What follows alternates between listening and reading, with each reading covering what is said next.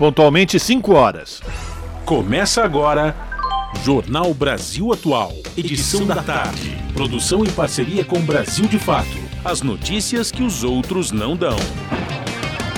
Movimentos populares, política, direitos humanos, economia, mundo do trabalho, cultura e prestação de serviço. Jornal Brasil Atual.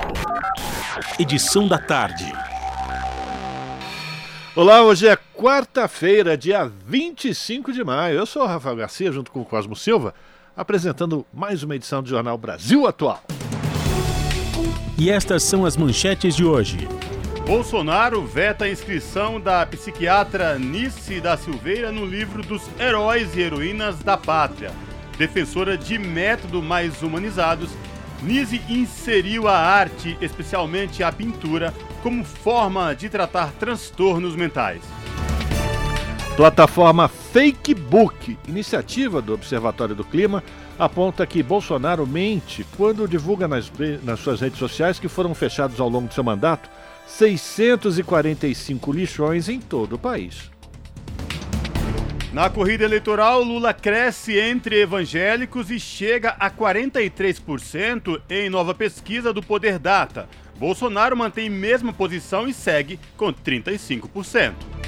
E em outra pesquisa, essa a Real Time Big Data, realizada após a saída do ex-governador João Dória da disputa e divulgada hoje, mostra que o ex-presidente Lula está com 40% das intenções de voto, seguido por Bolsonaro com 32%.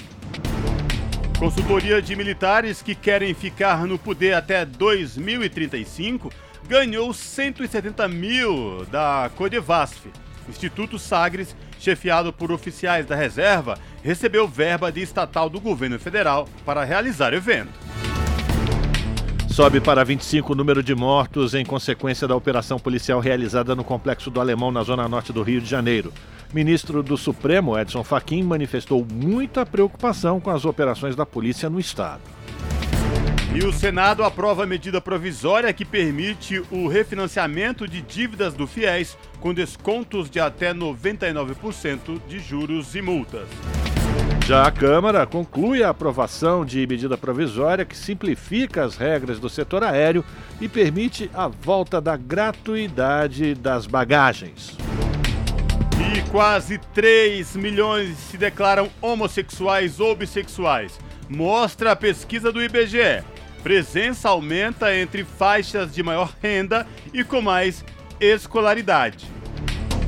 São 5 horas 3 minutos, horário de Brasília. Participe do Jornal Brasil Atual, edição da tarde, por meio dos nossos canais nas redes sociais. facebook.com.br Rádio Brasil Atual. No Instagram, arroba Rádio Brasil Atual. Twitter, arroba RA Brasil Atual. Ou pelo WhatsApp, o número é 11 96893 7672. Você está ouvindo? Jornal Brasil Atual, edição da tarde. Uma parceria com Brasil de Fato. Na Rádio Brasil Atual. Tempo e temperatura. Aqui na capital paulista, a tarde desta quarta-feira é de tempo ensolarado, aquele céu de brigadeiro. Neste momento, os termômetros marcam 22 graus. Mais um dia sem previsão de chuva. Com isso, o tempo fica mais seco. A partir de agora, o ventinho começa a ficar mais gelado e durante a madrugada a temperatura fica na casa dos 14 graus. Em Santo André, São Bernardo do Campo e São Caetano do Sul, a tarde de quarta-feira é de tempo parcialmente nublado, 20 graus neste momento. Na região do ABC Paulista não vai chover. Será mais um dia de tempo firme. Durante a madrugada, a temperatura fica na casa dos 13 graus. Em Mogi das Cruzes, mesma coisa, quarta-feira ensolarada com pouquíssimas nuvens. Agora, os termômetros marcam 19 graus. A partir deste momento, o ventinho fica mais gelado, não tem previsão de chuva e durante a madrugada a temperatura fica na casa dos 12 graus. E em Sorocaba, região do interior de São Paulo, a tarde desta quarta-feira também é de tempo firme e ensolarado, agora 23 graus. Não tem previsão de chuva. O período da noite será de ventinho mais gelado e céu limpo. Durante a madrugada, a temperatura fica na casa dos 14 graus. Logo mais eu volto para falar como fica o tempo nesta quinta-feira. Na Rádio Brasil Atual, Está na hora de dar o serviço. São 5 horas e 5 minutos pelo horário de Brasília. Vamos saber a situação do trânsito na cidade de São Paulo. A CT, que é a Companhia de Engenharia de Tráfego aqui da capital, informa que neste exato momento são 33 quilômetros de lentidão em toda a cidade de São Paulo, as regiões que apresentam maiores índices, região sul com 12 quilômetros de lentidão e norte com 9 quilômetros de lentidão. E vamos saber a situação da Avenida Paulista. Rafael, como está a Paulista neste momento? Nesse momento, Cosmo Silva e ouvintes da Rádio Brasil Atual, o trânsito é intenso, ele está começando a ficar congestionado em ambos os sentidos. Parece que a situação está pior no sentido da consolação, viu, Cosmo? Porque não dá para enxergar direito que o sol, nesse momento, ele vem exatamente no, contra os nossos olhos, não dá para perceber muito bem. Mas eu acho que está mais intenso no sentido da consolação. Esse sol é muito recalcado, ele quer tirar o nosso brilho, viu? E lembrando a você que é ouvinte da Rádio Brasil Atual e possui veículo com placas finais 5 e 6, hoje no centro expandido, essas placas não podem circular por conta do rodízio na capital paulista. E agora vamos saber a situação do metrô aqui na cidade de São Paulo. O metrô informa que todas as linhas operam em situação de tranquilidade. O trabalhador ou a trabalhadora que vai utilizar as linhas do metrô da cidade de São Paulo não vai encontrar nenhum problema. E esta mesma situação se repete nos trens da CPTM, que é a Companhia Paulista de Trens Metropolitanos, que atende aí a capital e a região do ABC Paulista. E agora a situação para você que pretende neste exato momento pegar as rodovias Anchieta ou Imigrantes rumo à Baixada Santista. Ontem eu falei nesse mesmo horário, o trânsito estava muito complicado quem vinha da Baixada pela Anchieta. Hoje, por exemplo, trânsito tranquilo, a Ecovias, que é a concessionária que administra o sistema Anchieta Imigrantes, informa que a visibilidade no trecho de serra é boa e o trânsito é tranquilo tanto para quem desce como para quem sobe pelas rodovias Anchieta e Imigrantes.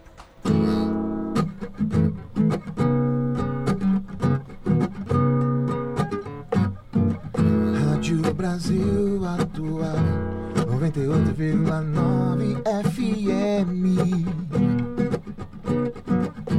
As notícias que as outras não dão. E as músicas que as outras não tocam. Brasil Atual. Atual 98,9 FM. FM. E ó, logo mais eu volto. Jornal Brasil Atual. Edição da tarde. Pois é, 5 horas e 7 minutos. O presidente Jair Bolsonaro vetou a inscrição da psiquiatra Nise da Silveira no livro dos Heróis e Heroínas da Pátria. A médica começou a atuar na área, da dec... na, área na década de 1940 e se notabilizou por ser uma das pioneiras do movimento contra métodos agressivos que eram aplicados à época a pacientes com transtornos mentais. Ela ficou conhecida por ser uma crítica de tratamentos como eletrochoque, a lobotomia, camisa de força e o isolamento em hospícios.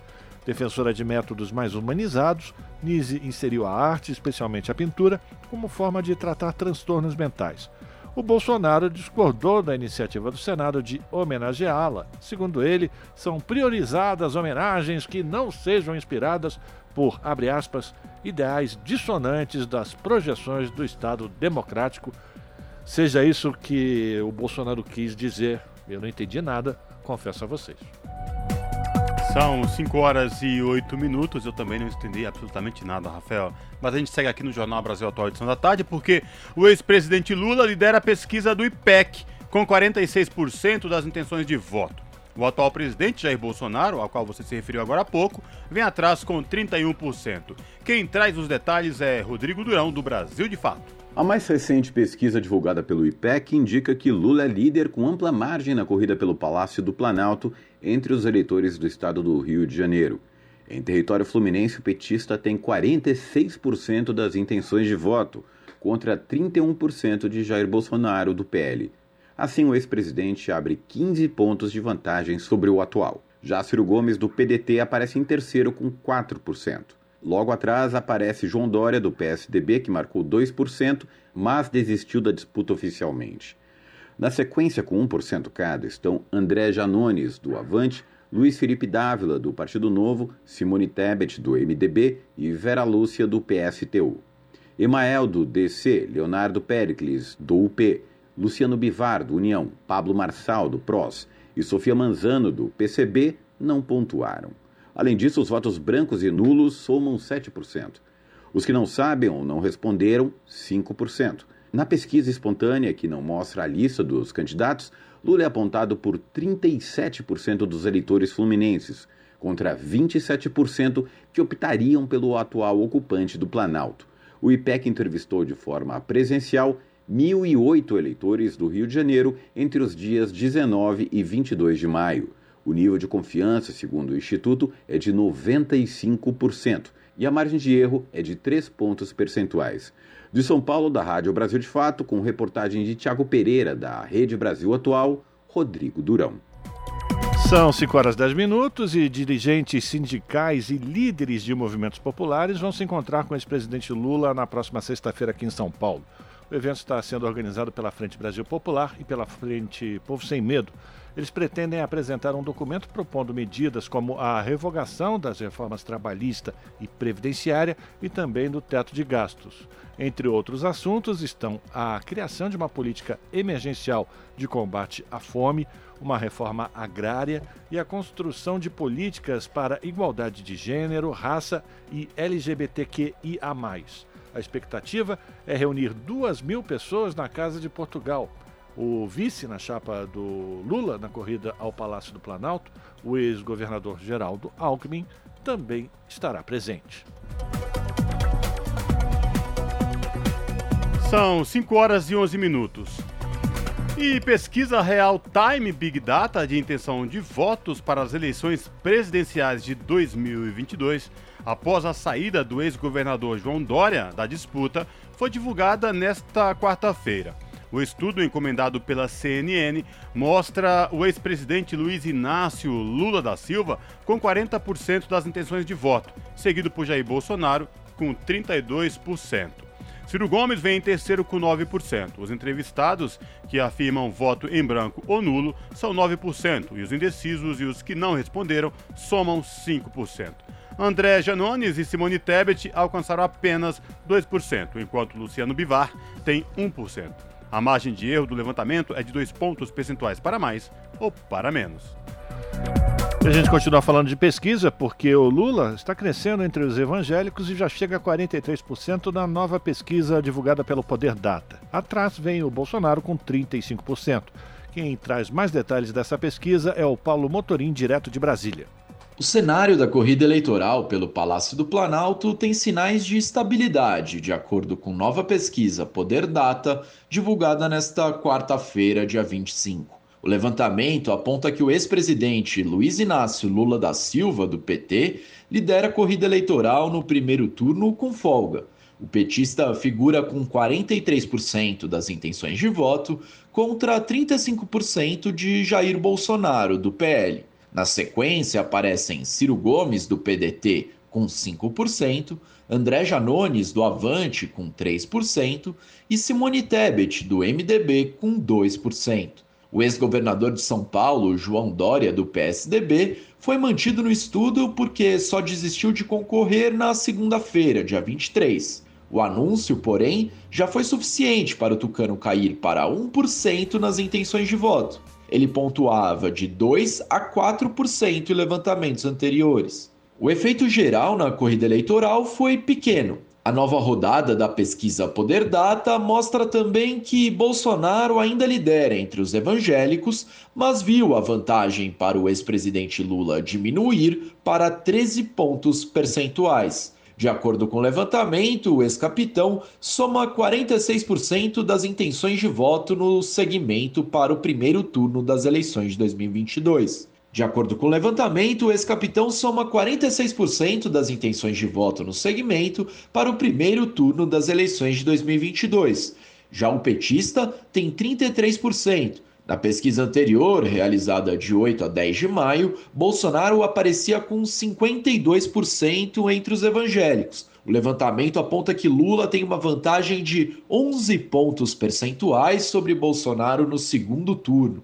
O petista soma 50% das intenções de voto contra 39% de Bolsonaro. A pesquisa foi realizada pelo Poder Data. Os dados foram coletados de 22 a 24 de maio de 2022, por meio de ligações para celulares e telefones fixos. Foram 3 mil entrevistas em 301 municípios nas 27 unidades da federação. A margem de erro é de 2 pontos percentuais para mais ou para menos. O intervalo de confiança é de 95%. Registro no TSE é BR 05638 2022. De Brasília, da Rádio Brasil de Fato, Paulo Motorim. 5 horas 15 minutos. E a pré-candidata do MDB à presidência da República, a Simone Tebet, afirmou não ter dúvidas que contará com o apoio do PSDB na disputa pelo Palácio do Planalto. A declaração foi dada durante entrevista a jornalistas em Brasília, um dia depois que o MDB e o Cidadania decidiram reiterar o nome da senadora como indicação ao Palácio do Planalto. O PSDB também compõe o grupo, mas ainda não decidiu se vai aderir à campanha da Simone ou se vai lançar uma candidatura própria. A legenda deve se reunir na próxima semana para tomar essa decisão. São 5 horas e 16 minutos. Embora o governo Bolsonaro insista em contar versões falsas sobre seus feitos em diversas áreas da sociedade, seja por meio de suas redes sociais ou em discursos durante eventos nacionais e internacionais, a realidade é bem diferente. A plataforma Facebook, iniciativa do Observatório do Clima em parceria com outras entidades ambientais da sociedade civil, desmascarou mais uma mentira. Pelas redes sociais, Bolsonaro conta que foram fechados ao longo desses três anos de governo 645 lixões em todo o país. Mas, pelo levantamento realizado pela Fakebook, este dado está bem longe da verdade. Confira mais detalhes com Larissa Bora.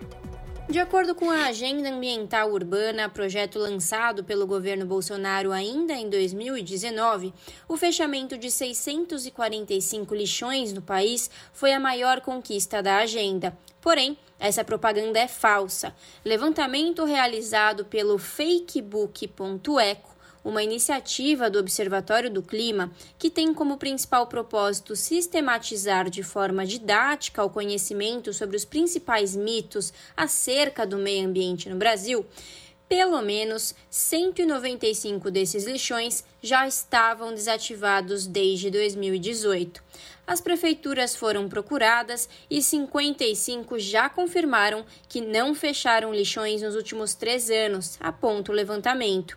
Márcio Astrini, secretário executivo do Observatório do Clima, comenta que a mentira está no DNA do governo Bolsonaro e todos esses eventos mentirosos diminuem para o resto do mundo a imagem do país. A mentira, nessa não só na área ambiental, em várias áreas, mas a mentira está no DNA desse governo, né? O governo Bolsonaro tem momentos épicos de mentira e de vergonha internacional, como por exemplo quando o presidente da República mentiu no plenário da ONU, dizendo que o desmatamento não era nada daquilo, que a floresta amazônica não pegava fogo e o que se via ali de desmatamento e fogo era provocado por caboclos e indígenas, quer dizer, a cara de pau deslavada, mas infelizmente é a pessoa que hoje pelo Brasil ocupa esse tipo de espaço e acaba falando esse, esse nível de barbaridade, né? O governo inclusive vai lembrar que na última conferência da ONU, o governo tinha os números do desmatamento antes da conferência começar, foi para a conferência da ONU, passou lá mais de duas semanas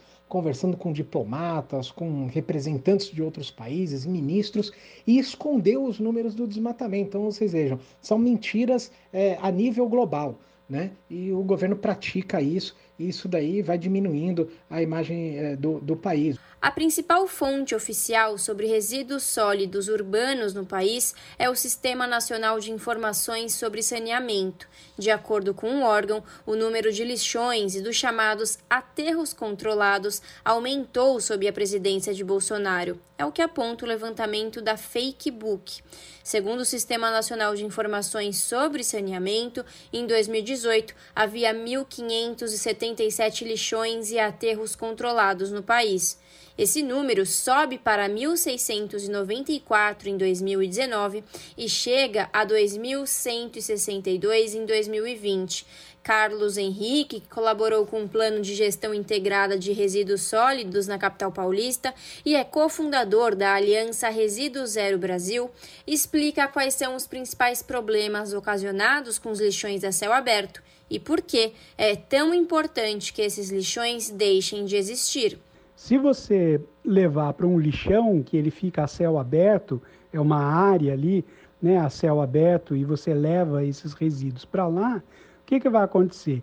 Esse, essa montanha de lixo vai, ter, vai começar a apodrecer e aí essa, esse material todo não só vai cheirar e vai soltar líquido, isso vai atrair animais, né, moscas, urubus, né, ratos, etc. E esse líquido ele vai se infiltrar no solo, podendo contaminar as águas subterrâneas. Quem mora ali perto dessas áreas também vão sofrer com isso. A grande importância da gente né, ter ações e políticas para acabar com os lixões é que a gente caminha de fato para um modelo mais sustentável, que é o que? A recuperação máxima dos resíduos que são gerados.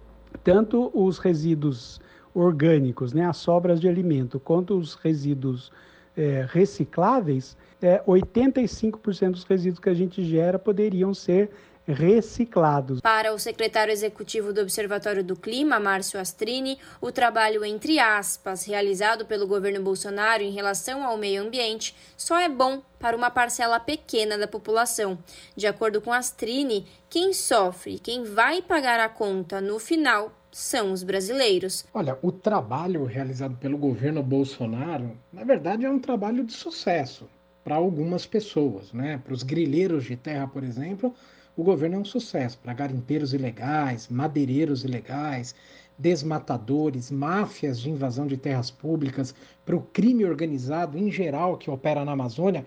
Esse governo, o governo Bolsonaro, é um governo de extremo sucesso. Esse pessoal está muito feliz. O desmatamento na região subiu 76% desde que o Bolsonaro assumiu a presidência da República. Agora, obviamente, que para o país né, sobra a conta a ser paga. O país sofre com toda essa situação, inclusive do ponto de vista econômico. É, o Brasil sofre retaliações internacionais, fez um pedido de acesso ao OCDE, porque é o clube de países ricos no mundo, não entra, é, não tem o seu pedido né, deferido, porque exatamente a gente tem uma péssima histórico aí na questão ambiental. Larissa Borer, Rádio Brasil Atual e TVT.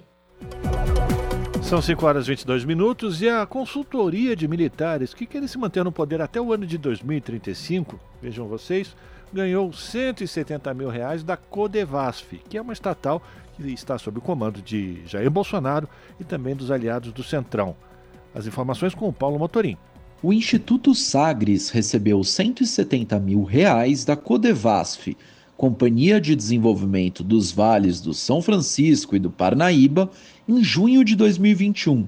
A empresa, formalmente chamada Sagres Política e Gestão Estratégica Aplicadas, é um dos think tanks que divulgou um projeto de nação defendendo a permanência dos militares no poder até 2035. A Codevasf, estatal sob comando do presidente Jair Bolsonaro, do PL e de aliados do Centrão, depositou o valor em duas ordens de pagamento, uma de R$ 161.500 e outra de R$ 8.500 vinculada ao Ministério do Desenvolvimento Regional, chefiado pelo ministro Rogério Marinho, a Codevasf enquadrou o gasto como apoio ao, aspas, desenvolvimento local integrado. No documento que defende a permanência dos militares no poder, divulgado nesta semana, o Sagre se uniu ao Instituto General Vilas Boas e o Instituto Federalista.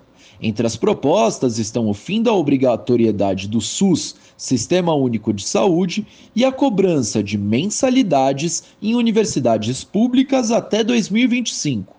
De acordo com a descrição que consta no portal da Transparência, a Codevasf repassou a verba ao Instituto Sagres como patrocínio pela realização do Fórum de Desenvolvimento do Semiárido, uma iniciativa em parceria com a Frente Parlamentar Mista em prol do semiárido.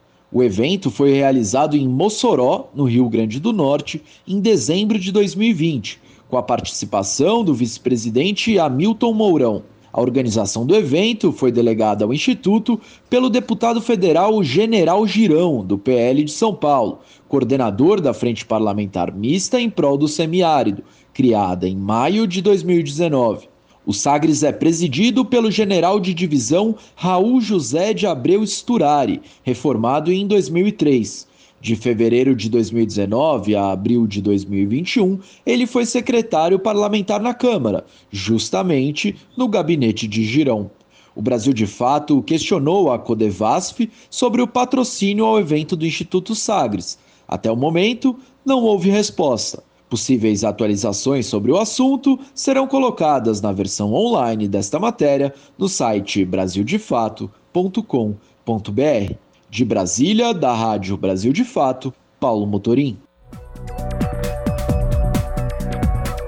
E o nosso contato agora no Jornal da Rádio Brasil Atual é com a Cida de Oliveira, a Cida que é repórter do portal da Rede Brasil Atual, redebrasilatual.com.br. Olá, Cida, prazer falar contigo, seja muito bem-vinda, tudo bem? Olá, Cosmo, boa tarde, tudo bem? Tudo bem por aí. E o frio? para quem gosta de frio é bom. É verdade. Mas dá uma pena para quem está aí desabrigado, né, Cosmo? É complicado. E muita gente na rua nessa situação de vulnerabilidade, nessas noites geladas. É muito triste. É. Sem política nenhuma, é muito triste. É verdade. Mas, Cida, diga lá, quais destaques do portal da RBA você traz para os nossos ouvintes nesta quarta-feira? O destaque, Cosmo, é a, a questão dos uh, servidores públicos federais. Né? Ainda a falta de diálogo do governo federal. O ministro da Economia, Paulo Guedes, ele voltou a falar hoje, ele voltou a falar em imprensa hoje sobre 5%, né, que caberia 5% aos servidores. Ele disse hoje, né, no Fórum Econômico Mundial em Davos. Quer dizer, é mais uma vez que é feito um anúncio é, à imprensa, um percentual muito abaixo daquilo que é pleiteado pela categoria, sem que haja um diálogo formal, sem que haja é, uma conversação com as lideranças né, da categoria, sem que haja essa conversa com os servidores federais. É, nós conversamos, Cosmo, com a, com a Confederação dos Trabalhadores no Serviço Público Federal para atualizar informações, né, para saber como é que anda a mobilização, que já vem né, de algum tempo, é, eles vêm pleiteando, Cosmo, 19,99% de reajuste. Ou seja, na verdade, é uma recomposição, recomposição das perdas por causa da inflação. E o governo vem agora falar, né, num fórum de empresários, né, é, para falar sobre é, 5%, quer dizer, que, que não, não recompõe nem, de perto aquilo que eles estão pedindo. Quer dizer, é de novo, né, o governo que vem novamente falar é, indiretamente, de uma maneira assim enviesada, né, com os trabalhadores, num total desrespeito, sem sentar numa mesa de, de negociação para conversar como como, como deve ser, né? Como é aquilo que, que os servidores é, pedem. Rocida, e não é de hoje que servidores federais, servidores públicos federais reclamam da falta de diálogo e, acima de tudo, da falta de respeito. Lembrando aos nossos ouvintes aqui no Jornal da Rádio Brasil Atual, você sabe muito bem, né, Cida, que já cobriu bastante e cobre ainda, falas muito desrespeitosas do próprio ministro da Economia em relação ao servidor público federal, né? Pois é, Cosmo, e é um desrespeito que quando a gente está falando de servidor servidor público federal, mas a gente está falando é da população em geral, porque quando a gente está falando dessa categoria de trabalhadores, que são aqueles trabalhadores que servem a população, a gente está falando de trabalhadores que, que trabalham para o INSS, que trabalham para a Justiça, que trabalham nas universidades, enfim, que trabalham para a população. A gente está falando de, de, dessas pessoas que, que muitas vezes é, né, a, a gente não se dá muita conta e vai lembrar deles é no momento que precisa do serviço. Então, como vem, é, a gente tem apurado, quer dizer, você tem hoje, é, olha só, eu tenho um número que eu trago aqui para você, que a gente tem nos últimos 15 anos uma redução de 164 mil servidores, ou seja, é, são 100, quase, né? Olha, 164 mil servidores a menos, né? Em vários é, setores do Serviço Público Federal. Com isso, é, é servidor a menos, é, é gente sobrecarregada, trabalhando é, a mais, mas também é serviço que está sendo prestado é, com menor qualidade para a população. Então, para você ter uma ideia, quando hoje a gente ouve falar que as pessoas estão esperando dois anos para fazer uma cirurgia, não é, é, somente porque você tem assim uma pandemia que aqui chegou a níveis críticos e que por conta desse atendimento a essa pandemia você deixou para segundo plano é, a oferta né, de serviços como, enfim, eletivos, diz, é, como uma cirurgia, por exemplo. Na verdade, é reflexo muito também é, desse sucateamento no, no setor público, também de, pelo arroxo salarial, pela falta de, de concursos. Né? Quer dizer, é um sucateamento também é, na, é, na, na, força de trabalho. Né? Uhum. Então, a população ela acaba sendo é, prejudicada. prejudicada diretamente com essa problemática envolvendo o funcionalismo público. É verdade, Cida, e não é de hoje. Bom, eu reforço aí o convite para os nossos ouvintes aqui do Jornal da Rádio Brasil Atual, acessarem o portal da Rede Brasil Atual, redebrasilatual.com.br e conferir na íntegra essa reportagem da Cida de Oliveira. Cida, obrigado mais uma vez por falar com os nossos ouvintes aqui na Rádio Brasil Atual. Se cuide e até uma próxima oportunidade, viu? Abraço. Um abraço para você, Cosmo, e para os ouvintes. Falamos com a Cida de Oliveira no Jornal Brasil Atual. Jornal, Jornal Brasil, Brasil Atual. Edição da tarde. São 5 horas e 31 minutos, quarta-feira. Todas as quartas-feiras nós temos o prazer de conversar aqui no Jornal Brasil Atual, edição da tarde, com o economista e vice-presidente da Central Única dos Trabalhadores aqui em São Paulo, Luiz Cláudio Marcolino, que tem a sua coluna São Paulo em Foco, sempre trazendo para os nossos ouvintes, para as nossas ouvintes, um tema, um assunto que mexe com a vida de quem vive na cidade de São Paulo, no estado de São Paulo. Marcolino, boa tarde, bem-vindo mais uma vez. Boa tarde, Rafa. Obrigado. Boa tarde a todos e todas junto com a gente também o Cosmo Silva. Marcolino, a gente, ao longo desses últimos meses, a gente vem conversando sobre diversos assuntos, sempre é, ligados aqui ao governo do estado de São Paulo, à vida na cidade de São Paulo. Mas vamos lembrar, uma coisa que a gente sempre é, toca nas nossas conversas, da importância de a gente ter um parlamento que seja comprometido com as lutas do povo brasileiro, com as lutas do povo paulista, com os trabalhadores, com as trabalhadoras. E aí eu te pergunto, Marcolino, qual é o papel de um deputado estadual hoje, aqui em São Paulo? É importante, viu, Rafa, Cosmo, a gente conhecer um pouco da Assembleia Legislativa do Estado de São Paulo. Ela existe desde 1834, mas foi só em 1997, 87, né, que houve uma Constituição né, estadual, né, ela foi promulgada em 1989. Nós tivemos uma Assembleia Estadual Constituinte em 87 e temos uma Constituição Estadual desde 1989. Né, hoje nós temos uma Assembleia Legislativa, né, que são 94 deputados no estado de São Paulo, que representa 43 milhões de pessoas né, no, nosso, no nosso estado. Um dos papéis né, da, dos deputados e deputadas é criar e alterar leis, ele fiscaliza a atuação do governador, né, representa a população em diversas áreas na Assembleia Legislativa, ela pode destinar recursos do orçamento estadual né, para os municípios, né, entre outras relações. Né, tem aí os projetos de lei do Tribunal de Justiça, né, do Ministério Público, né, nós podemos representar, né, além de fiscalizar o governador, né, ou as obras executadas pelo Estado de São Paulo, também no Ministério Público, caso tenha alguma obra que foi, como eu falo, teve uma geração de valores, né, houve uma, uma obra que não foi encaminhada corretamente como, como deveria. Então, o deputado estadual ele pode fiscalizar a execução né, dessas obras também no estado de São Paulo. Marcolino, é, desculpa eh, te interromper, mas eu quero lembrar também para os nossos ouvintes, para as nossas ouvintes, que você já foi deputado estadual e você com, comandava a comissão que fazia a, a, estruturação do orçamento aqui para o estado de São Paulo. Isso é fundamental para que o, o, funcionamento das instituições, das entidades, das autarquias possam efetivamente entregar um serviço de qualidade para a população, né? Não, com certeza. Eu, eu fui, fiz parte, eu era vice-presidente da Comissão de Finanças e Orçamento. Então nós tínhamos audiências públicas do orçamento no estado de São Paulo, né, em todas as regiões. A gente ouvia a população também a partir de propostas que eram feitas via online. E nós tínhamos uma assembleia final, né, uma audiência pública, onde a gente estruturava e organizava o orçamento. E hoje nós participamos né, da, da LOA, que é a lei é, que, que organiza o orçamento, então tem tanto a estruturação inicial do orçamento, depois tem o próprio orçamento que é votado né, no final do ano, a cada nova legislatura. Nós temos o plano plurianual, que você organiza né, o planejamento para os próximos, próximos quatro anos. Então você tem efetivamente uma possibilidade de fazer aditamentos ou garantir que o orçamento ele seja executado de acordo com a necessidade da população.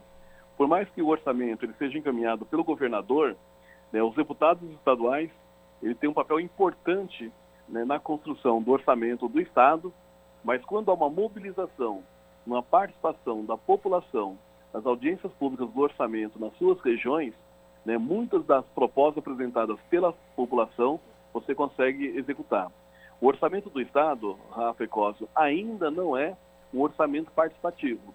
Né? Nós gostaríamos que o orçamento do Estado de São Paulo ele fosse efetivamente né, a vontade que a população tem de ver uma obra bem executada na sua cidade, na sua região. Ah, como eu disse, ainda não é um orçamento participativo, mas as audiências públicas do orçamento no Estado, ela ajuda a democratizar um pouco o orçamento do governo do Estado de São Paulo. Marcolino, boa tarde, Cosmo falando. Marcolino, tira uma dúvida, a gente vai em algum evento, vai em alguma entidade da sociedade civil, ou na, em alguma prefeitura e a gente ouve muito a emenda do deputado X, deputado Y. Explica pra gente como que funciona essa questão de emendas parlamentares e como elas são feitas, por favor. É, hoje você tem, viu, Cosmo, no orçamento do Estado, nós chamamos de indicações. Às vezes um deputado indicou no orçamento lá fazer um poupa-tempo, né? indicou fazer o como é que fala, uma ônibus da MTU, indicou fazer é, um corredor MTU. Isso é indicação que é feita. Né? Quem o recurso, quando sai, sai da secretaria. Agora, os deputados ele também têm emendas parlamentares, né? que ele pode fazer uma indicação, uma cobertura de quadra, né? para uma ambulância para uma cidade, ele pode mandar para fazer o arruamento, asfaltamento de algumas ruas em um determinado município, pode mandar recurso, pra, de repente, para recapear uma, uma vicinal. Então, você tem a emenda parlamentar que é encaminhada para as prefeituras, você tem as indicações que são feitas no orçamento, sempre a partir de algum programa que existe no governo do Estado. Então, o parlamentar, ele tem condição também de poder fazer indicações ou poder fazer emenda parlamentar, toda ela sempre está vinculada ao orçamento, a algum programa do governo do Estado de São Paulo, para que seja uma forma de chegar o recurso né, para o município. O que nós gostaríamos, como eu disse, se tem um orçamento descentralizado, um orçamento participativo, as prefeituras teriam também um papel, inclusive, de propor quais são as necessidades que ela tem na cidade, na região, e aí o governador ia alocando o recurso de acordo com a necessidade dos prefeitos, da sociedade civil organizada em cada região.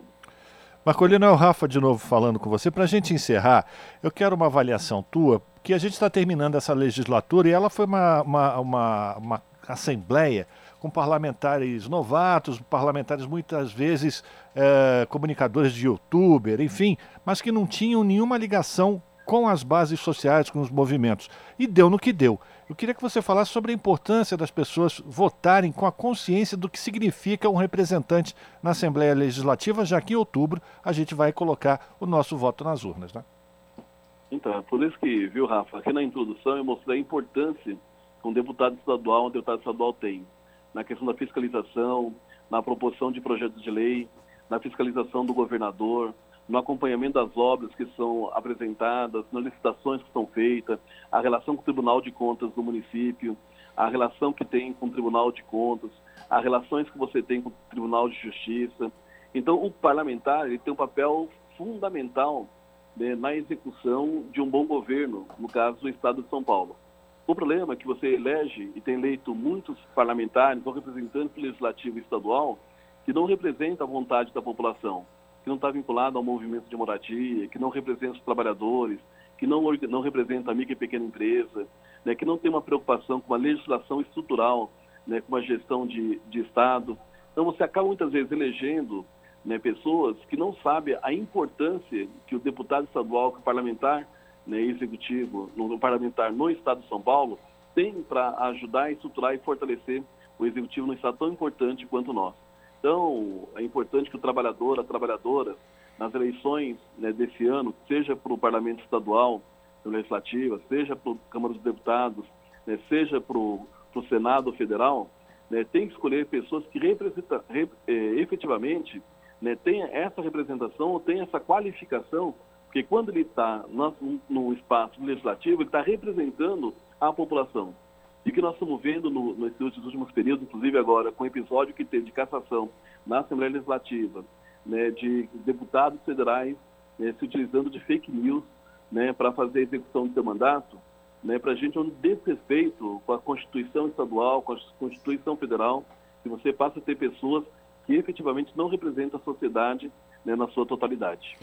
Agradecer a participação de Luiz Cláudio Marcolino, que é vice-presidente da Central Única dos Trabalhadores aqui em São Paulo, também economista, que todas as quartas-feiras participa do Jornal Brasil Atual com a sua coluna São Paulo em Foco, sempre trazendo um tema que é importante para a moradora, para o morador da cidade de São Paulo, do estado de São Paulo.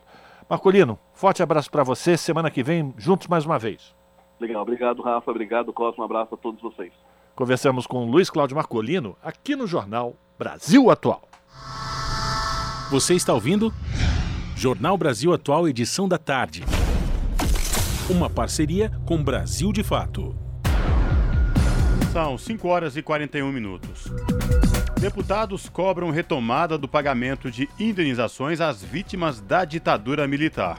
Processos estão parados no Ministério de Damares Alves, que cuida do assunto.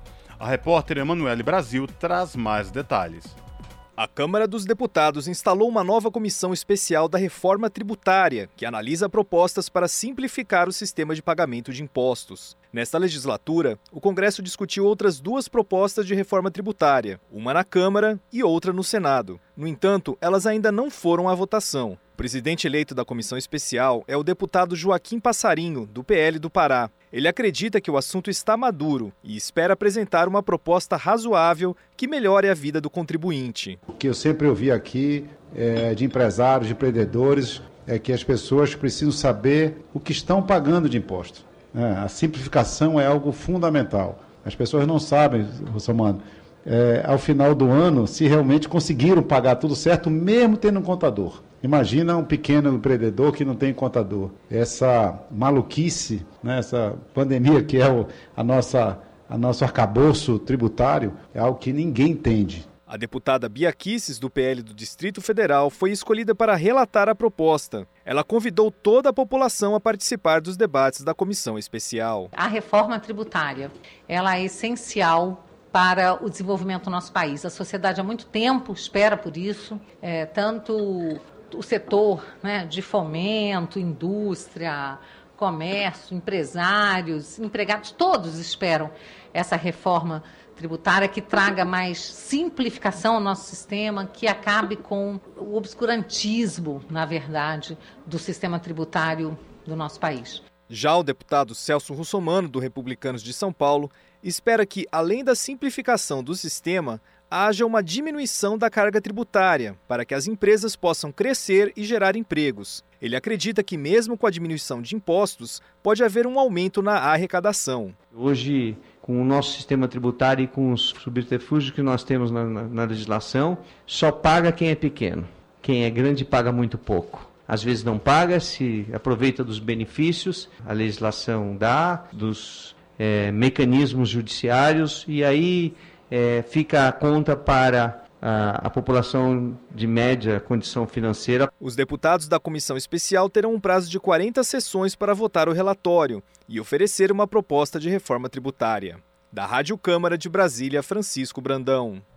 São 5 horas e 43 minutos. Essa não foi a Emanuele Brasil, deu para todo mundo perceber, falando sobre, a, a, enfim, a, Indenização as da... indenizações às vítimas da ditadura. Esse foi o Francisco Brandão falando sobre a instalação da comissão especial para discutir a reforma agrária. Daqui a pouquinho a gente vai tocar a matéria da eh, Emanuele Brasil para a gente ter acesso a essas informações. Enquanto isso, a gente vai falando de uma outra pesquisa, essa feita pelo IBGE, que mostrou quase 3 milhões de brasileiros se declarando eh, em 2019 que são homossexuais ou bissexuais. Esta foi a primeira vez que o IBGE, Instituto, o Instituto coletou essas informações a respeito da orientação sexual numa pesquisa domiciliar. Um número maior, de aproximadamente 3 milhões e 600 mil brasileiros, preferiu não responder à pergunta e quem traz mais detalhes é a Tâmara Freire.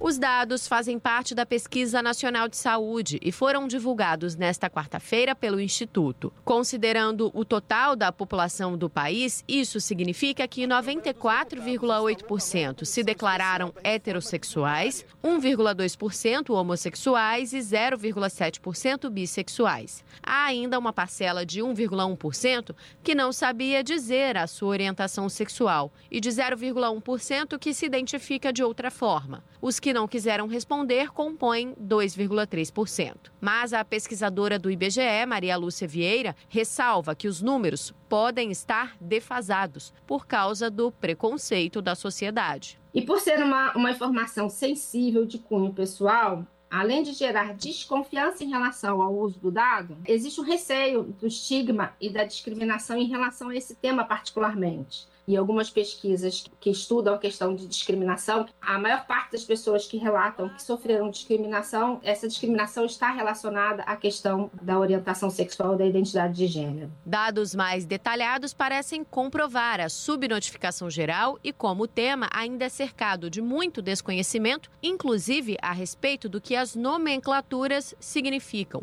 Entre os jovens de 18 a 29 anos, a porcentagem de homossexuais ou bissexuais mais que dobra, para 4,8%. E a parcela também é maior entre as pessoas com ensino superior completo e renda familiar per capita mais alta. O local de moradia também parece influenciar. E em termos de situação do domicílio, 2% na área urbana e 0,8% na área rural. Dá a entender que aquela questão toda do, do estigma das cidades menores, em que as pessoas têm mais dificuldade de responder ao quesito e o medo de responder em relação né, não saber que, que para que, que o dado será usado. Além disso, a porcentagem de pessoas que não sabe como se declarar ou preferiu não fazê-lo também foi maior entre os jovens, o que demonstra para o IBGE como eles ainda estão consolidando a sua identificação. Maria Lúcia explica que, considerando todas as ressalvas, os dados brasileiros não diferem tanto dos encontrados em outros países. A pesquisa que foi realizada na Colômbia em 2019, ela traz um percentual de 1,2%, a do Chile 1,8%, do Reino Unido 2,2 e a gente tem ali a do Canadá, que é o mais que deu o percentual mais elevado, 3,3%. Mas as primeiras edições dessas pesquisas que não estão na primeira edição, elas apresentavam também percentuais mais baixos e, e, à medida que elas foram realizando, esses percentuais foram aumentando. A pesquisa mostrou ainda que a porcentagem de homens homossexuais foi maior do que a de mulheres, 1,4 frente a 0,9. A relação se inverte no caso das pessoas bissexuais, situação de 0,5% entre eles e de 0,8% entre elas. Ciente de que essa é uma informação sensível, o IBGE explica que a pergunta sobre a orientação foi colocada junto a outras de cunho semelhante, feitas ao morador de forma reservada e as quais ele só poderia responder sobre si mesmo e não a respeito de seus familiares. A sondagem teve como alvo 108 mil domicílios de todo o Brasil. Da Rádio Nacional no Rio de Janeiro, Tamara Freire. Esse é o Jornal Brasil Atual, edição da tarde. Uma parceria com Brasil de Fato. São 5 horas e 48 minutos. As investigações da chacina de Pau d'Arco, no Pará, foram encerradas sem apontar mandantes. O massacre completou cinco anos nesta semana. Ouça mais detalhes com Gabriela Moncal. Duas investigações que poderiam revelar os mandantes do maior massacre no campo dos últimos 25 anos, o caso Pau d'Arco, foram encerradas sem apontar os responsáveis pelo crime. É o que revelam dois inquéritos que correm em sigilo, mas foram obtidos com exclusividade pela Repórter Brasil. Na chacina, que completou cinco anos na terça-feira, dia 24, policiais executaram brutalmente 10 trabalhadores sem terra que ocupavam a Fazenda Santa Lúcia, no município de Pau d'Arco, no sul do Pará. Dois policiais civis e 14 militares foram acusados como executores e aguardam julgamento por júri popular, mas, apesar de réus, continuam soltos e em atividade nas corporações. Uma das investigações a qual a reportagem teve acesso foi a da Polícia Civil do Pará, que apurava o assassinato da principal testemunha do massacre, um dos poucos que sobreviveu ao ataque. O inquérito foi concluído em dezembro, sem sequer ouvir os policiais suspeitos de terem ameaçado Fernando Araújo dos Santos, morto em janeiro de 2021. O Sem Terra vinha relatando sofrer intimidações dos acusados pelo massacre. A polícia descartou relação entre a chacina e a execução da testemunha. O segundo inquérito, sob responsabilidade da Polícia Federal, investigava os mandantes da chacina e foi encerrado também no ano passado, sem apontar os culpados nem fazer nenhum indiciamento. Um grupo de mais de 40 pesquisadores que analisa massacres de trabalhadores do campo concluiu não haver provas que sustentem a tese de confronto entre policiais e sem terra alegada pelos acusados. O apontamento é de uma ação coordenada de execução, planejada com antecedência por um grupo de extermínio. Um dos fatos marcantes do processo é o resultado da perícia dos corpos das vítimas, que estavam agachadas ou cobrindo o rosto, além de não possuírem resíduos de pólvora nas mãos, o que descarta o confronto. Sem avançar nesses pontos, segundo os pesquisadores, o resultado é a impunidade. De São Paulo, da Rádio Brasil de Fato, com reportagem de Diego Junqueira, da Repórter Brasil, locução Gabriela Moncal. 5 horas e 51 minutos, o presidente Jair Bolsonaro sancionou sem vetos a lei Henri Borel, que estabelece medidas protetivas para crianças e adolescentes vítimas de violência doméstica e torna crime hediondo o homicídio de pessoas menores de 14 anos. O projeto, batizado em homenagem ao menino Henry Borel, de 4 anos, morto no ano passado, após ser espancado no apartamento em que morava com a mãe e o padra padrasto. Eita! O, a lei prevê também o aumento da pena em dois terços se o responsável pela morte do menor de 14 anos for o pai, mãe, padrasto, madrasta, tio, irmão, companheiro, tutor, curador, empregador ou qualquer pessoa que exerça autoridade sobre a vítima. A nova lei prevê ainda o aumento em um terço, até a metade da punição, se a criança ou adolescente vítima de violência tiver alguma deficiência ou doença que a torne mais vulnerável. A lei Henri Borel propõe mecanismos de proteção da infância e juventude inspirados pela Lei Maria da Penha. O dispositivo incluiu também a obrigação de promover a paternidade positiva e a educação sem castigos físicos. São 5 horas e 52 minutos e subiu para 25 o número de mortos em consequência da operação policial realizada nesta terça-feira na Vila Cruzeiro, no Complexo do Alemão, na zona norte do Rio de Janeiro. Segundo a direção do Hospital Estadual Getúlio Vargas, na Penha, também na Zona Norte, e para onde foram levados os feridos, morreram mais dois homens na madrugada desta quarta-feira. As informações com Cristiane Ribeiro.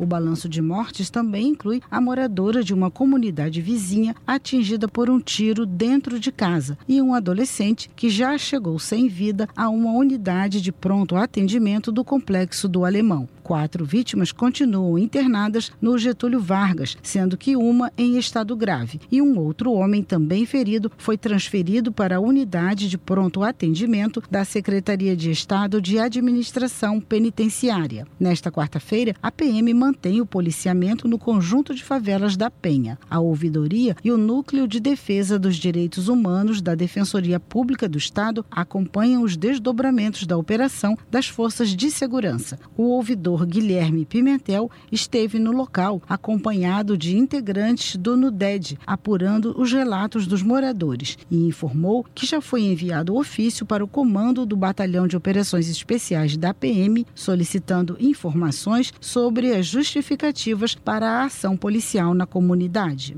A gente vai seguir trabalhando no acolhimento, no atendimento a todas as famílias. A gente está levantando também as informações oficiais da operação. E é por isso que o Núcleo de Defesa dos Direitos Humanos da Defensoria fez um ofício para o Comando de Operações Especiais da Polícia Militar, solicitando as informações oficiais, como quem deu a ordem da missão, qual era o propósito dessa operação, quais eram os objetivos, enfim, como foi pensada essa operação para que ela acontecesse dessa maneira que aconteceu. Segundo a Secretaria Municipal de Educação, 13 escolas da região da Vila Cruzeiro continuam fechadas por causa da insegurança no local. Já as unidades de saúde funcionam normalmente. Da Rádio Nacional no Rio de Janeiro, Cristiane Ribeiro. 5 horas e 54 minutos e o Supremo Tribunal Federal informou que o ministro Luiz Edson Fachin conversou com o procurador de Justiça do Rio de Janeiro, Luciano de Oliveira Matos de Souza, e manifestou muita preocupação com a operação policial no estado. O Fachin é o relator de uma ação que determinou ao governo do Rio de Janeiro a elaboração de um plano de redução da letalidade policial em operações no estado. São 5 horas e 55 minutos. Designer brasileiro e finalista de prêmio internacional com a criação de absorventes íntimos biodegradáveis. A curitibana Rafaela, de 25 anos, criou o produto com o objetivo de ajudar meninas e mulheres que vivem em situação de vulnerabilidade social, como estudantes de baixa renda e pessoas em situação de rua. A iniciativa pretende combater a pobreza menstrual no Brasil, que afeta um em cada quatro estudantes que deixam de ir à escola por não terem absorventes íntimos. A reportagem é de Júlia Pereira. Rafaela de Bona Gonçalves, de 25 anos, está entre os três finalistas da primeira edição do Prêmio Internacional de Jovens Inventores, a partir da criação de absorventes íntimos biodegradáveis para ajudar meninas, mulheres e outros corpos que menstruam que vivem em situação de vulnerabilidade social. A premiação é promovida pelo Escritório Europeu de Patentes e reconhece talentos com 30 anos ou menos que desenvolvem soluções para enfrentar problemas globais e ajudar a alcançar os Objetivos de Desenvolvimento Sustentável das Nações Unidas. A ideia da designer curitibana surgiu durante um curso voltado para soluções de impacto. Foi no trabalho de conclusão do curso que ela desenvolveu um absorvente íntimo interno à base de fibras vegetais, pensado principalmente para as mulheres em situação de rua, que podem não ter roupas íntimas para colocar absorventes adesivos. O produto passou por uma reformulação, tornando-se um absorvente externo que pode ser transformado em absorvente interno, conforme a necessidade da pessoa. A ideia inicial da jovem era de que os governos locais distribuíssem gratuitamente os itens, mas diante das dificuldades, decidiu que o produto seria vendido aos consumidores a um preço que permitisse a doação de outro para quem não pode pagar. No momento, o produto está na fase de testes e ainda é produzido de forma manual, o que não possibilitaria atender a demanda comercial. Caso vença o prêmio internacional, Rafaela pretende usar os recursos para investir na iniciativa, mas só de estar entre os finalistas já é uma conquista para a jovem, que tem dado cada vez mais visibilidade ao tema da pobreza menstrual para muito além do produto, uma das coisas que me traz muita alegria com esse projeto e com a visibilidade que ele está ganhando é poder falar sobre o problema da pobreza menstrual. Então, as pessoas conhecerem esse problema e ver que há ações que estão sendo feitas e que elas podem estar tá ajudando de alguma forma essas pessoas. Que lá em 2018 eu nem passava na minha cabeça hoje eu consigo fazer com que outras pessoas também conheçam sobre a situação dessas mulheres. Esse prêmio que está vindo agora, né, eu tenho como objetivo, se eu for uma das ganhadoras, é usar os recursos do prêmio para estar tá aprimorando o produto, é, deixando ele mais acessível para o mercado, tanto financeiramente quanto também ter essa escala, né, para que eu possa atender a demanda. A pobreza menstrual atinge 500 milhões de meninas e mulheres em todo o mundo todos os meses, estima a ONU. No Brasil, uma a cada quatro estudantes de 12 a 19 anos já deixou de ir à escola alguma vez por não ter absorventes íntimos. A distribuição gratuita dos itens a meninas e mulheres em situação de vulnerabilidade social se tornou lei no país, a partir da criação do Programa de Proteção e Promoção da Saúde Menstrual. A proposta sofreu resistência em Brasília. O PL havia sido aprovado em agosto de 2021 pela Câmara e pelo Senado em setembro, mas sancionado com vetos por Jair Bolsonaro no mês seguinte. Após muita pressão feita pela sociedade civil, os vetos foram derrubados pelo Congresso Nacional. Para Carolina Baruch, líder de clube da organização Girl Up Brasil e integrante do movimento Livre para Menstruar, a derrubada do veto foi o primeiro passo para o combate à pobreza menstrual, que abrange não somente a distribuição de absorventes íntimos, como também a falta de informação e de infraestrutura adequada para a higiene menstrual. A distribuição de absorventes para meninas e mulheres é o início de algo muito maior. É o início de uma caminhada para a dignidade menstrual. Com certeza isso vai trazer muito mais conforto para aquelas que precisam desse item e certamente a partir do momento que passa a ser distribuído, como dito na lei, a gente vai ver mudanças incríveis em dados sobre a ida de meninas às escolas e em questões relacionadas à saúde da mulher. Além disso, foi a abertura da discussão sobre a pobreza menstrual e dignidade menstrual. Finalmente colocando no palco das mídias essa pauta tão importante na vida de milhares de cidadãos brasileiros. Os vencedores da primeira edição do Prêmio Jovens Inventores serão anunciados em uma cerimônia virtual, marcada para acontecer no dia 21 de junho, com transmissão pelo site oficial da premiação. Júlia Pereira, Rádio Brasil Atual e TVT. Rádio Brasil Atual. Para sugestões e comentários, entre em contato conosco por e-mail redação@jornalbrasilatual.com.br ou WhatsApp DDD 11 96893 7672. Acompanhe a nossa programação também pelo site redebrasilatual.com.br.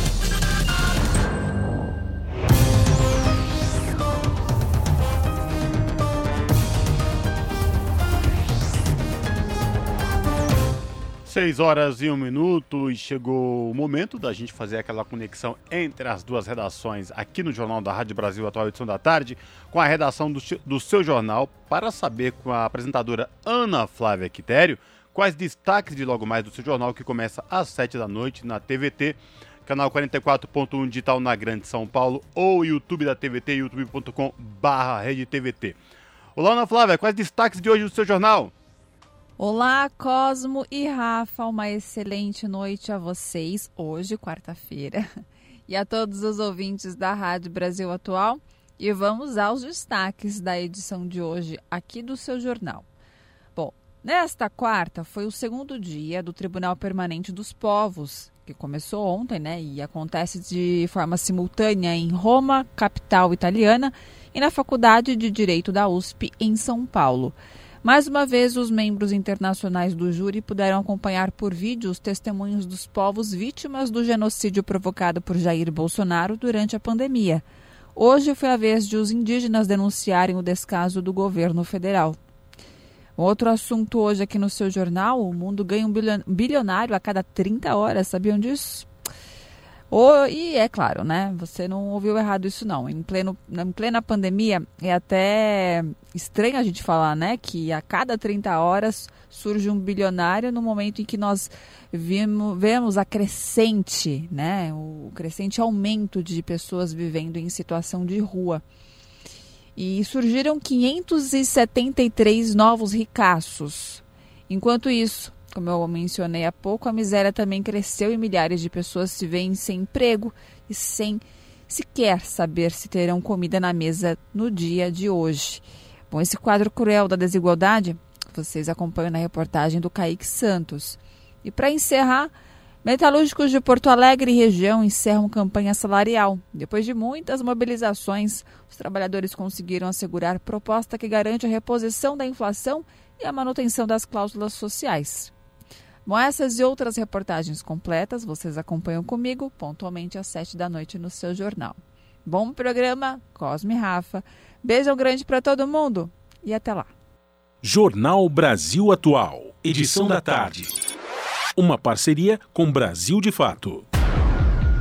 São seis horas três minutos. Depois a gente ouviu os destaques do jornal, do seu jornal, a edição desta quarta-feira, nós vamos fazer contato agora com o repórter do Brasil de Fato, Murilo, Murilo Pajola, que está lá em Lábria, no Amazonas, para a gente também trazer o destaque do portal do Brasil de Fato, brasildefato.com.br. Murilo, boa tarde, bem-vindo mais uma vez aqui ao Jornal Brasil Atual. Tudo bem com você?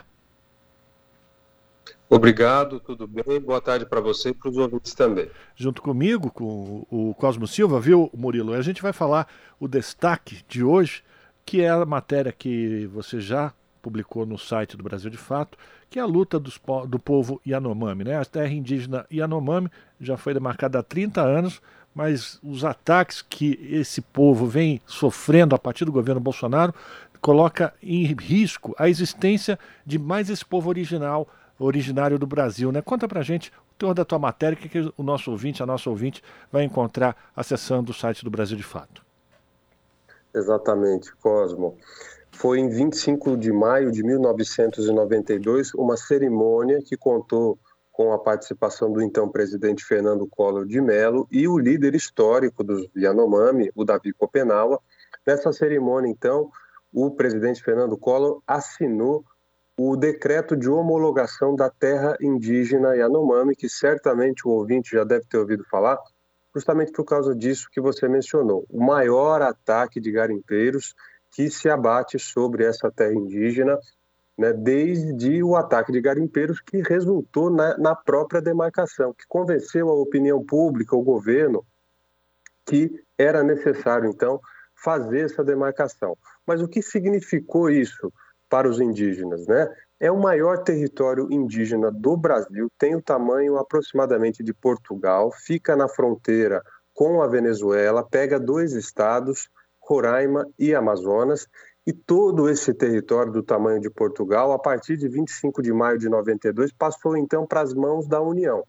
E aí a Constituição garantiu aos habitantes o direito de usufruto exclusivo das riquezas do solo, dos rios e dos lagos. É assim que está escrito lá na Constituição. Mas os garimpeiros, Cosmo e ouvintes, já estavam ocupando esse território. Eles haviam sido atraídos pela própria FUNAI, que fez uma política de atrair é, empresários do garimpo e garimpeiros para explorar aquelas terras, e aí a retirada não foi nada fácil. Né? Houve uma série de operações militares que tentava retirar esses garimpeiros. Na época, era a maior invasão de garimpeiros que a terra indígena já tinha sofrido, com todas aquelas consequências que os Yanomami já cansaram de falar para nós jornalistas, né?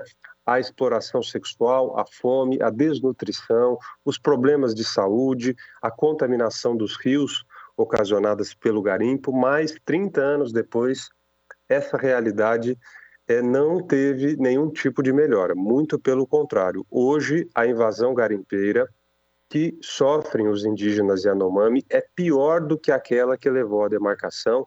A gente sabe que com Jair Bolsonaro no poder, é, um presidente que estimula o garimpo, fala a favor dos garimpeiros. É, esses garimpeiros se sentiram empoderados, então, para é, promover novas invasões, ocupar novos territórios. E no site do Brasil de Fato, nós temos uma matéria contando essa trajetória da demarcação, fazendo um paralelo com a situação atual. Nessa matéria tem uma entrevista do Maurício Iecuana, que é uma liderança da Utucara Associação Yanomami, a principal representante dos povos que vivem lá na terra indígena Yanomami.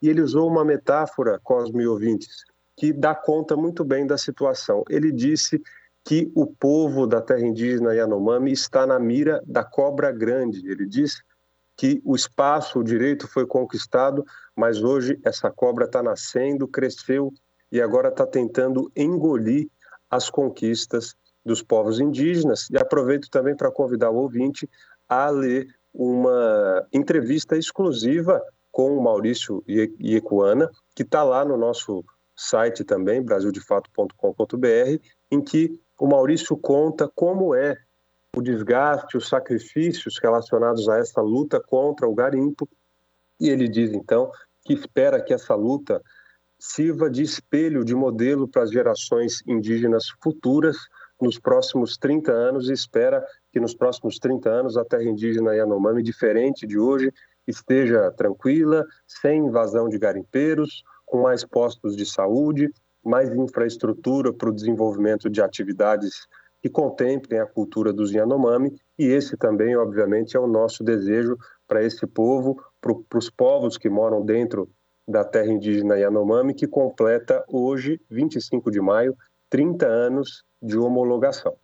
Perfeito. A gente reforça o convite para os nossos ouvintes aqui do Jornal da Rádio Brasil Atual, edição da tarde, acessarem o portal do Brasil de Fato, brasildefato.com.br e conferir na íntegra essa reportagem aí do Murilo Pajola, que tem como título Demarcada há 30 anos, terra indígena Yanomami, revive drama do garimpo. As Petas, estamos na mira da cobra grande. Murilo, obrigado mais uma vez por falar com nossos ouvintes aqui no Jornal da Rádio Brasil Atual, edição da tarde. Se cuide, esperamos falar contigo em uma próxima oportunidade, viu? Abraço. Um abraço, Cosmo, um abraço, ouvintes, até a semana que vem. Falamos aqui com Murilo Pajola, no Jornal Brasil Atual. Você está ouvindo? Jornal Brasil Atual, edição da tarde. Uma parceria com Brasil de Fato. 6 horas 9 minutos.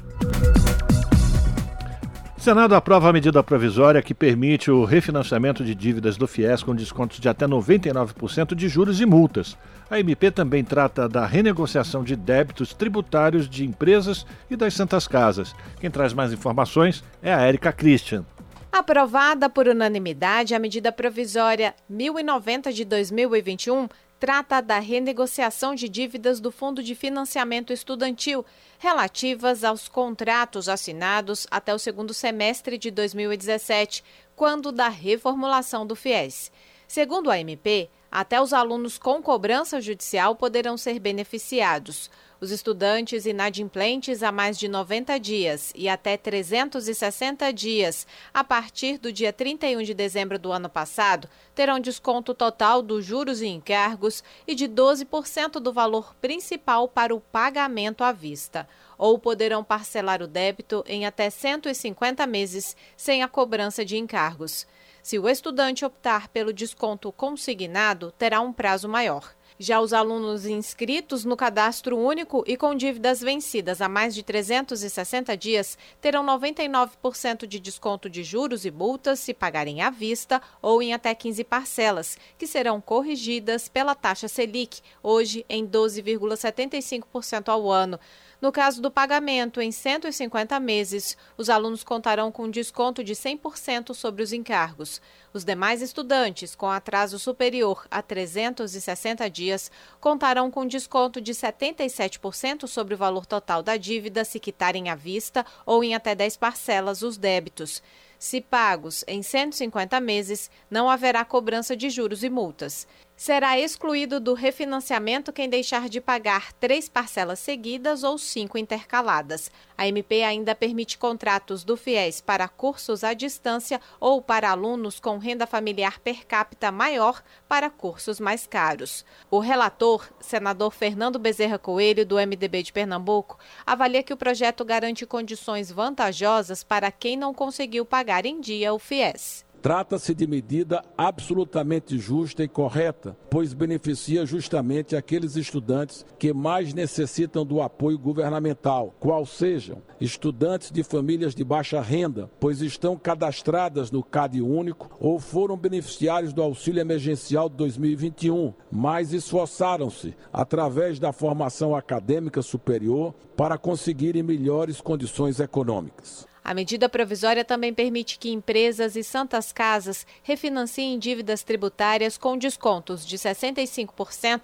e parcelamento em até 120 meses. Também autoriza visitas virtuais para avaliação de cursos superiores pelo Ministério da Educação. A MP do refinanciamento do FIES segue para a sanção presidencial.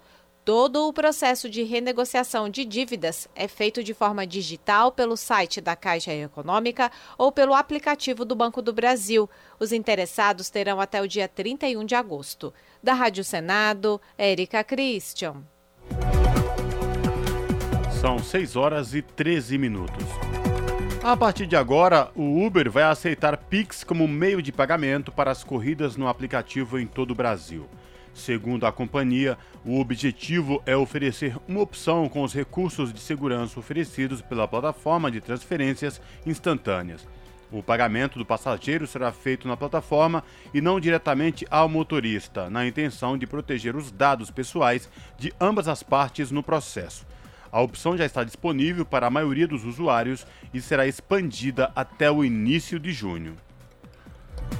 E o INSS, o INSS, começou a pagar nesta quarta-feira os valores da segunda parcela do 13º salário de aposentados e pensionistas. Inicialmente, recebem aqueles que ganham um salário mínimo. Os que ganham acima disso começam a receber a partir do dia, 7, do dia 1 até o dia 7 de junho. Então, do, a partir do dia 1 até o dia 7 de junho, aqueles que ganham acima de um salário mínimo. A primeira parcela foi paga no mês de abril.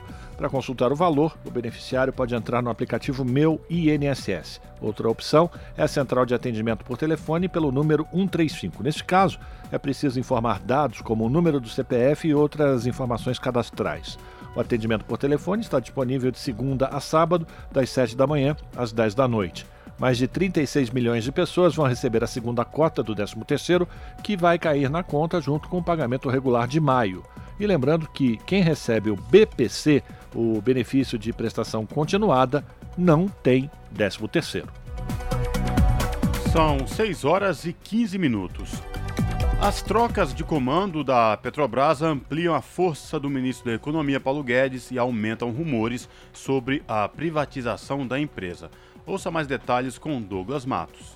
A alta do preço dos combustíveis no país aumentou também a influência do ministro da Economia Paulo Guedes sobre a Petrobras. Em menos de um mês, ele emplacou dois subordinados no comando do Ministério das Minas e Energia e na presidência da própria estatal. Com isso, fez crescer rumores sobre a privatização defendida por ele desde que aderiu ao governo Bolsonaro. Há duas semanas, o presidente demitiu o almirante Bento Albuquerque, até então titular do ministério. Ele foi dispensado no mesmo dia em que a Petrobras anunciou um novo aumento no preço do diesel. Quem assumiu no lugar foi o economista Adolfo Salxida, que trabalhava com Guedes no Ministério da Economia. Menos de duas semanas depois, foi a vez de outro secretário de Guedes, o comunicador Caio Mário Paes de Andrade, ser indicado pelo governo para assumir a presidência da Petrobras. Andrade deve ocupar o posto do químico José Mauro Ferreira Coelho, empossado na chefia da estatal há 40 dias, por indicação de Bento Albuquerque. Andrade, no entanto, nunca trabalhou numa empresa do ramo de energia ou petróleo. Não tem experiência sequer para cumprir requisitos estabelecidos na lei das estatais para chefiar a Petrobras. A proximidade com Guedes e alinhamento com a agenda neoliberal do ministro, entretanto, o catapultaram à presidência da maior empresa do país. O economista Eric Gil Dantas, do Observatório Social da Petrobras, ligado à Federação Nacional dos Petroleiros, afirma que Andrade não tem formação e nem experiência no setor. Segundo suas palavras, é um ideólogo privatista. O ministro da Economia já tinha prometido vender um trilhão de reais em ativos de estatais durante a gestão do Ministério da Economia. Implementou uma agenda de privatizações, mas ainda não conseguiu vender uma grande estatal. Guedes trabalha para que o controle da Eletrobras seja vendido ainda neste ano. O Tribunal de Contas da União aprovou a desestatização da companhia na semana passada e o governo espera vender as ações ainda no mês que vem. O ministro, entretanto, já sinaliza novas privatizações para atrair votos de setores interessados em adquirir o controle das estatais para a reeleição de Bolsonaro. Nesse sentido, a venda da Petrobras virou uma espécie de promessa de campanha do ministro para um eventual segundo mandato do atual presidente. Segundo Guedes, a venda da petroleira geraria caixa para a União, além de criar concorrência no setor de combustíveis no Brasil, reduzindo preços. Mas o Observatório Social da Petrobras já estimou que a gasolina e o diesel no país ficariam cerca de 19% mais caros caso a Petrobras fosse privatizada. O cálculo leva em consideração valores praticados pela Acelen, empresa que comprou uma refinaria da estatal na Bahia e reajustou os preços. Segundo a FUP, Federação Única dos Petroleiros, a alta dos combustíveis no país é resultado da política de preços da Petrobras. Bolsonaro tem se queixado publicamente dela, mas apesar disso, nunca agiu para mudar. Da Rádio Brasil de Fato, com reportagem de Vinícius Kochinski, em Curitiba, no Paraná. Locução: Douglas Matos. 6 horas e 18 minutos e a Petrobras confirmou a redução no fornecimento de gás natural boliviano e afirmou que vai tomar as providências cabíveis visando o cumprimento do contrato. Em nota, a Petrobras informou que recebeu em média cerca de 14 milhões de metros cúbicos por dia no mês de maio. Esse volume é 30% abaixo dos 20 milhões de metros cúbicos do, adi do aditivo que foi acordado junto à estatal boliviana em março de 2020. A Petrobras brasileira afirma que o contrato prevê consequências ao fornecedor em caso de falha de fornecimento e que tais medidas serão aplicadas. São 6 horas e 19 minutos. E o preço da gasolina já subiu 70% só no governo Bolsonaro. O dado é de um levantamento divulgado pelo INEP. Ouça mais detalhes com a repórter Nara Lacerda do Brasil de Fato. Em três anos e quatro meses de governo Bolsonaro, o preço da gasolina aumentou cerca de 70%. Já o diesel subiu 90%. Os dados são de um levantamento divulgado pelo INEP, o Instituto de Estudos Estratégicos de Petróleo, Gás Natural e Biocombustíveis, na terça-feira, dia 24. De acordo com especialistas do INEP, a política de PPI preço de paridade de importação que a Petrobras vem adotando desde o final de 2016 é a principal responsável pela explosão dos preços dos combustíveis no Brasil.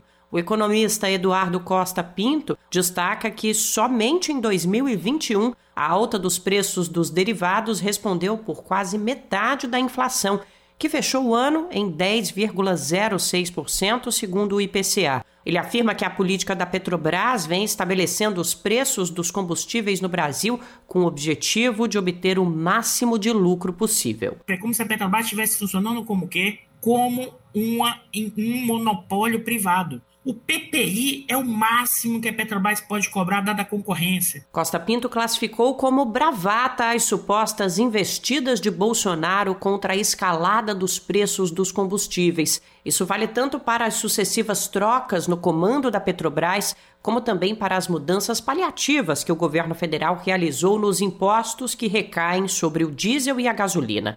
Nas palavras de Costa Pinto, durante o webinar promovido pelo INEP, com a atual política de preços, é como se a Petrobras estivesse importando tudo sem produzir nada por aqui. O PP é como se a Petrobras estivesse importando tudo, não produzindo nada aqui de derivados. Mas, na verdade, a Petrobras produz em torno de 75% a 80%, a depender do trimestre, de todos os derivados demandados no país. Mas é mais ainda que uma grande novidade depois do pré-sal. Né? Qual é a grande novidade? A Petrobras, né, e no caso o Brasil, passou a ser autossuficiente na produção de petróleo. Nesse sentido, Eduardo Costa Pinto estimou em cerca de 46 dólares o custo do barril de derivados produzidos pela Petrobras. Mas no primeiro trimestre deste ano, esses mesmos derivados foram vendidos pela empresa a 104 dólares o barril. De São Paulo, da Rádio Brasil de Fato, com reportagem de Tiago Pereira, da Rede Brasil Atual, Nara Lacerda. Jornal Brasil Atual, edição da tarde, agora são 6 horas 22 minutos. Em Brasília, a Câmara conclui a aprovação de uma medida provisória que simplifica as regras do setor aéreo e também vai permitir a volta da gratuidade das bagagens. Uhum, vamos esperar para ver se isso acontece. Enquanto isso, o repórter Antônio Vital, que acompanhou a votação do texto que foi modificado pelos senadores, traz mais detalhes plenário da Câmara concluiu a votação da medida provisória que desburocratiza e simplifica a legislação sobre a aviação civil. Entre as alterações feitas ao texto original enviado pelo governo ao Congresso está a volta da gratuidade para um volume de bagagem despachada nos voos comerciais. A gratuidade da bagagem foi incluída na MP pela Câmara e depois mantida pelo Senado. A alteração incluiu na medida provisória uma mudança no Código de Defesa do Consumidor para proibir a cobrança de qualquer tipo de taxa por um volume de bagagem de até 23 quilos nos voos nacionais, de até 30 quilos nos voos internacionais. A justificativa foi o alto preço das passagens aéreas e a aprovação em 2017 da autorização para que as companhias aéreas cobrassem pelos volumes despachados, o que na época foi apresentado como uma medida para baratear as tarifas, o que não aconteceu, como disse a deputada Perpétua Almeida, do PCdoB do Acre, autora do destaque que permitiu a volta da gratuidade. Então é inaceitável que alguém que pague 6, 7, 4 mil reais numa passagem aérea ainda tenha que pagar mais uma taxa para despachar a sua mala, a sua bagagem. Então foi muito correta a decisão do plenário desta casa, foi muito correta ainda a decisão do Senado de reafirmar a decisão e a votação da Câmara dos Deputados, que acaba com a cobrança da bagagem. Mas, apesar de aprovada pela Câmara e pelo Senado, a volta da gratuidade rendeu críticas em plenário. Para o deputado Tiago Mitrô, do Novo de Minas Gerais, deixar de cobrar pelas malas não vai fazer o preço das passagens cair. É engraçado que a bagagem virou o grande mal né, do aumento de custo de passagem aérea no Brasil, quando teve guerra na Ucrânia, quando teve pandemia. Esses fatores são irrelevantes para a turma que acha que dar gratuidade, entre aspas, para o despacho da bagagem vai resolver o problema da alta é, das passagens no setor aéreo. Além da gratuidade de um volume de bagagem, a MP altera várias regras da aviação civil. Entre outras coisas, a medida deixa de considerar os serviços aéreos como serviços públicos que precisam de concessão, permissão ou autorização para atuarem. A MP garante ainda que as empresas explorem qualquer linha aérea mediante simples registro na ANAC e de acordo com a capacidade do aeroporto. Até a edição da medida, essa garantia era dada apenas às empresas que obtivessem a concessão do serviço. A abertura do setor foi criticada pela oposição, que apontou um esvaziamento do poder de fiscalização da Agência Nacional de Aviação Civil, ANAC. Uma das alterações feitas pelo Senado e mantida pela Câmara dispensa as companhias aéreas internacionais da exigência de autorização pelo Poder Executivo, prevista no Código Civil. A deputada Fernanda Melchiona, do PSOL do Rio Grande do Sul, criticou a simplificação das regras de funcionamento das companhias estrangeiras. Aqui se tira a obrigatoriedade das empresas estrangeiras da aviação civil terem sede e representação no Brasil. Como responsabiliza uma empresa estrangeira se a partir de agora, se esta alteração se mantiver feita pelo Senado, não será sequer obrigado o Poder Executivo a autorizar, a fiscalizar. Mas a alteração feita pelo Senado foi aprovada pela maioria dos deputados. Para o deputado Bacelar, do PV da Bahia, a MP apenas simplifica as regras e elimina a burocracia desnecessária. Essa medida visa desburocratizar. Nós não vamos exigir duas autorizações para a mesma coisa. Quando dá autorização de operação, toda essa documentação será solicitada. Então seria duplicidade. O que a emenda do Senado suprime é autorização de funcionamento. Para operação, precisa de autorização. Para o relator da medida provisória, deputado general Peternelli, do União de São Paulo, as mudanças na legislação vão aumentar a concorrência e estimular o setor aéreo. A medida provisória que altera as regras da aviação civil segue para a sanção presidencial. Da Rádio Câmara de Brasília, Antônio Vital. São 6 horas e 26 minutos. As inscrições para o Enseja estão abertas até o dia 4 de junho.